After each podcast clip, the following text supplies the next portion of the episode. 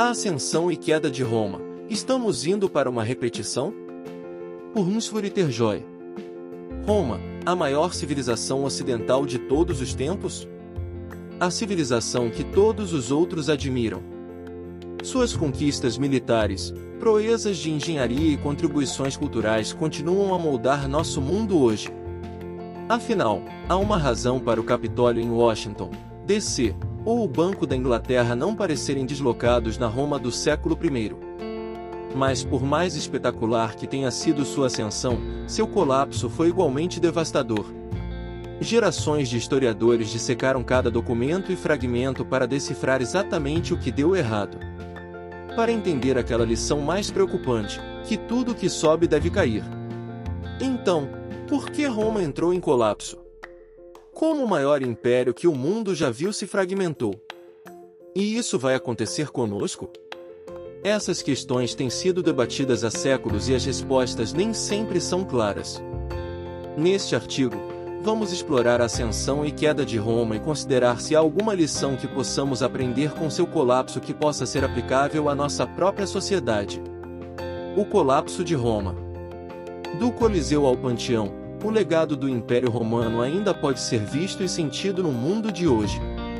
A data dada para o colapso de Roma é normalmente 476 d.C., quando o rei germânico do Storcelingi depois Romulus Augustulus. Na realidade, a queda de Roma não foi um evento único. Roma sofreu crises intermináveis no século III. Em resposta, eles degradaram gradualmente a moeda até que, em 265 d.C., havia apenas 0,5% de prata em um denário em comparação com a prata pura nos primeiros dias do Império. Os custos logísticos e administrativos de administrar um império tão colossal aumentaram, causando o colapso. Além disso, a partir de 250 d.C., um período de 300 anos de variabilidade climática começou levando a grandes mudanças na precipitação e temperatura. Essas convulsões climáticas também afetaram os gauleses e os bárbaros germânicos que invadiram e saquearam a cidade. Foi a morte por mil cortes. O colapso das sociedades complexas. A ideia de uma sociedade em colapso não é nova e muitos historiadores e estudiosos estudaram os fatores que contribuem para o colapso social. Em seu livro de 1988, O Colapso das Sociedades Complexas, o antropólogo Joseph Tainter sugere que, à medida que as civilizações se expandem, elas devem se tornar mais complexas para lidar com os vários problemas que surgem.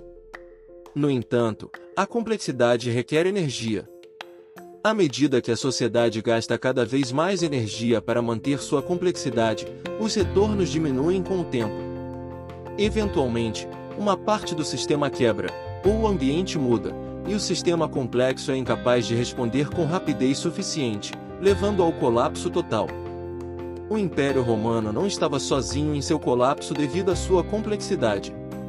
A civilização maia também enfrentou um destino semelhante.